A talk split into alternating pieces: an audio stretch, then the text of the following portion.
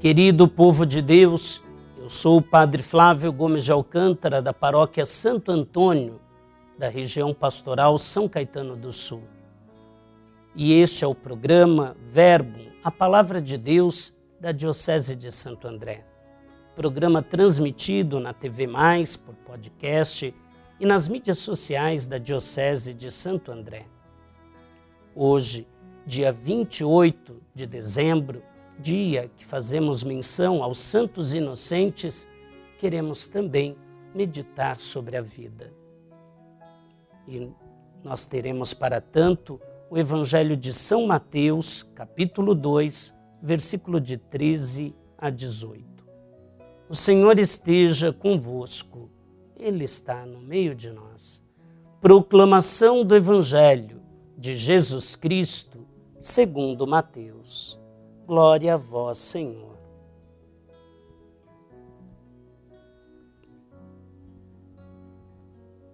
Depois que os magos partiram, o anjo do Senhor apareceu em sonho a José e lhe disse: Levanta-te, pega o menino e sua mãe e foge para o Egito.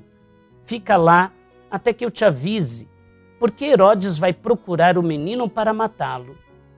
José levantou-se de noite pegou o menino e sua mãe e partiu para o Egito.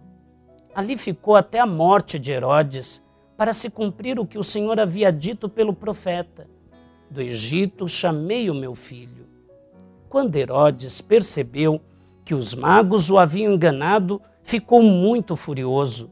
Mandou matar todos os meninos de Belém e de todo o território vizinho, de dois anos para baixo exatamente conforme o tempo indicado pelos magos. Então se cumpriu o que foi dito pelo profeta Jeremias.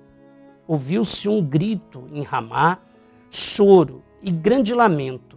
É Raquel que chora seus filhos e não quer ser consolada, porque eles não existem mais. Palavra da salvação. Glória a vós, Senhor. Meus irmãos, minhas irmãs, Celebramos a oitava do Natal, tempo de alegria, de luz e de vida. Mas sempre é possível vozes de morte e de escuridão no mundo. Herodes, que vão se multiplicando e, ao invés de defenderem, protegerem a vida, vão rejeitando, matando, colocando de lado a vida. Precisamos aproveitar o grande acontecimento do Natal e é exemplo de José proteger a vida e defender a vida, sobretudo dos mais inocentes. Os santos inocentes são aqueles que lavaram suas vestes no sangue do Cordeiro, participam da glória dos santos e da ressurreição dos justos.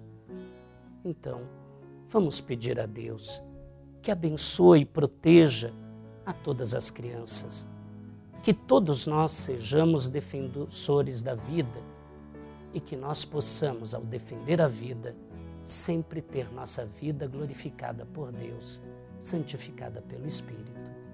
Rezemos ao Senhor. Senhor, escutai a nossa prece. O Senhor esteja convosco, Ele está no meio de nós.